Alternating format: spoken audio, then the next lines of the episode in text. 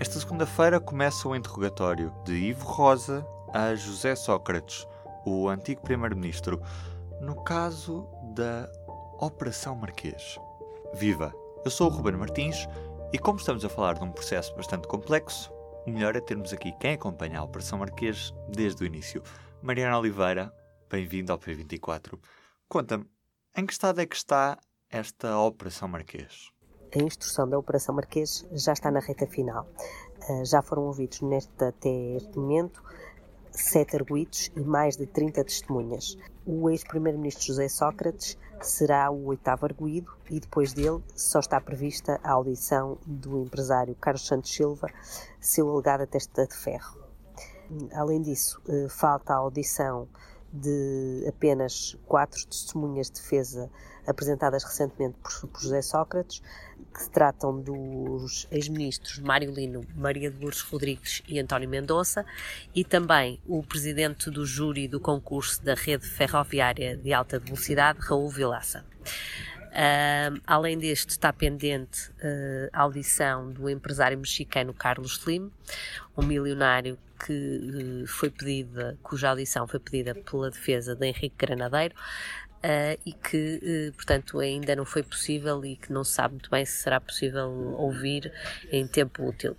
O debate instrutório, que é a última diligência uh, da instrução, irá ocorrer entre 27 e 31 de janeiro e esta será a última oportunidade que as defesas têm de tentar convencer o juiz Ivo Rosa a não deixar seguir o caso para julgamento a instrução, uma fase facultativa do processo penal, que basicamente eh, é uma fase que é pedida pela defesa, portanto, a, fase de prova, os elementos de prova são limitados, que são admitidos nesta fase são limitados e, em princípio, são apresentados pelas defesas. A ideia é que o juiz uh, avalie se a prova que foi recolhida e que sustenta a acusação respeita as exigências legais e, por outro lado, faça um juízo de probabilidade e analise se os elementos uh, de prova que existem ehm, se faça aos elementos de prova que existem, é mais provável que os arguídos sejam condenados ou absolvidos.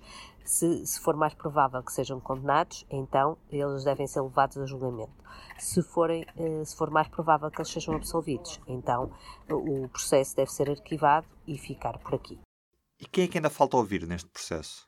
Portanto, há, uh, além dos, dos, quatro depoimentos que, uh, que já falei, há também um, uh, um outro do empresário mexicano Carlos Slim, que foi uh, pedido uh, pela defesa do, do arguido Henrique Granadeiro, uh, ex-administrador da PT, que, portanto, que está pendente porque há uma carta rogatória que não, um pedido de cooperação com as entidades mexicanas que não foi cumprido e, portanto, não se sabe ainda se será possível ou não concretizar esta audição antes do debate este histórico. E do P24? É tudo por hoje. Para si, uma boa semana. Com o público nos ouvidos. O público fica no ouvido.